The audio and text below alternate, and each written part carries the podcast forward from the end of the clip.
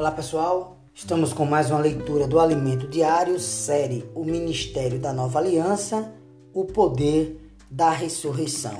Hoje, quinta-feira, semana 4, e a leitura bíblica, Salmo 116, verso 6.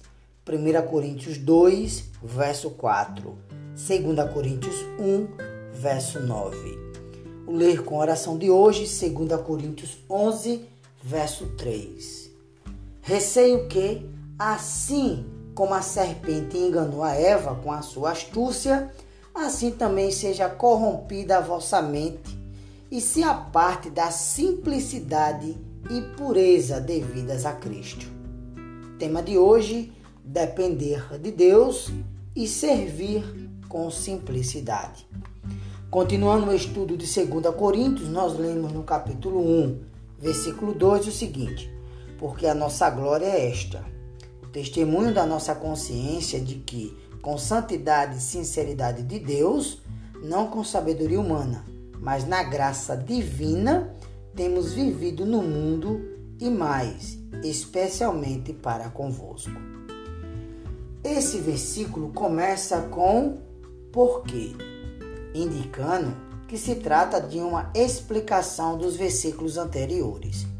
Refere-se a uma situação de morte na qual Paulo e seus cooperadores se envolveram.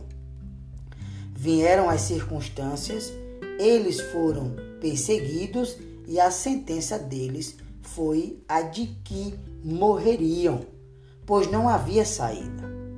Para o homem natural, o normal seria buscar ajuda por meio da influência. Contudo, isso seria uma solução proveniente da sabedoria carnal. Isso não é ser singelo, mas confiar em si mesmo. Paulo disse que a sentença já foi declarada morte. Então, qual seria a solução? A solução seria não confiar em si mesmo e sim no Deus que ressuscita os mortos. Uma mente singela é aquela que só confia no Deus que ressuscita os mortos. Mesmo que você tenha a capacidade para solucionar os problemas, abra mão de sua sabedoria carnal, dispondo-se a depender apenas de Deus, que ressuscita os mortos. Querido ouvinte, essa é a conduta de um ministro da nova aliança que tem uma consciência boa, simples e singela. Talvez para alguns mais antigos na vida cristã seja difícil ser singelo, pois sabem tudo, já ouviram inúmeras mensagens, participaram de várias conferências no Brasil e até no exterior. Possuem respostas a todas as perguntas. Entretanto, tudo isso nos leva a ser bem complicados. Essa, esse tipo de irmão tem uma mente que percorre labirintos. Se fechou aqui, sai por ali.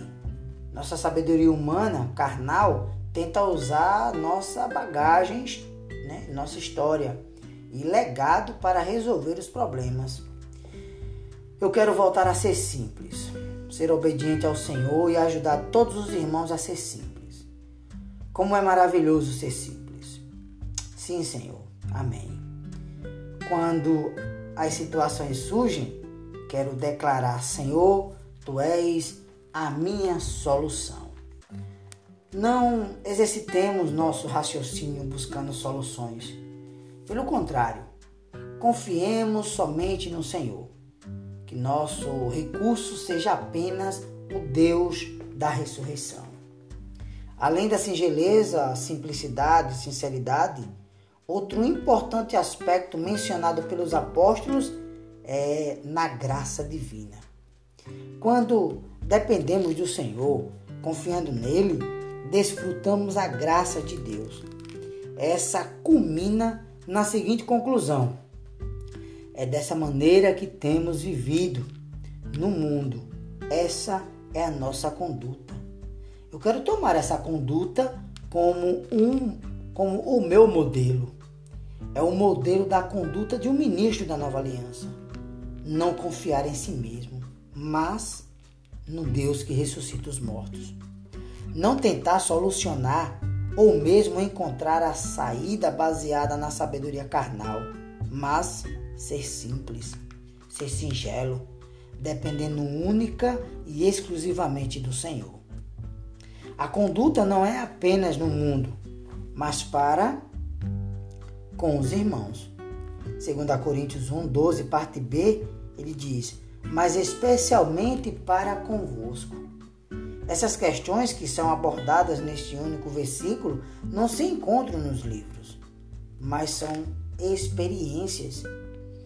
Evite as muitas conjecturas acerca do que o irmão possa pensar a seu respeito. Isso, na verdade, é uma mente complicada. Isso me remete a um ensino que meu falecido pai, Samuel Mar, me disse. Eu quero ser um bobo diante dos irmãos e confiar e acreditar nele se, porém, o irmão tiver má intenção, isso é entre ele e Deus. De minha parte, não quero ser complicado, não quero suspeitar, mas confiar nos irmãos. Servir com os irmãos também requer que sejamos simples, irmãos. Porque há tantos problemas na igreja hoje nas lideranças e na coordenação dos serviços. Porque deixamos de ser singelos. Quem nos colocou no serviço? Foi um homem ou foi Deus? Se foi um homem, é melhor sairmos imediatamente e começarmos tudo de novo.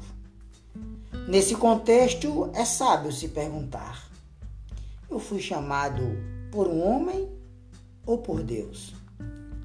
Ao que não tem convicção dessa resposta, recomendo ajoelhar-se diante de Deus e dizer-lhe: Senhor, me chama. Certamente depois dessa atitude simples e singela, Deus o chama para servi-lo. Caro ouvinte, Deus nos chamou para servi-lo. O serviço é de Deus e é de seu interesse que o serviço vá bem. É de seu interesse que vá bem o ministério para o qual nos chamou para desenvolver com Ele. Assim podemos descansar no Senhor, dependendo dele e confiando nele. Mesmo que haja uma situação de morte no serviço, Deus trará a ressurreição.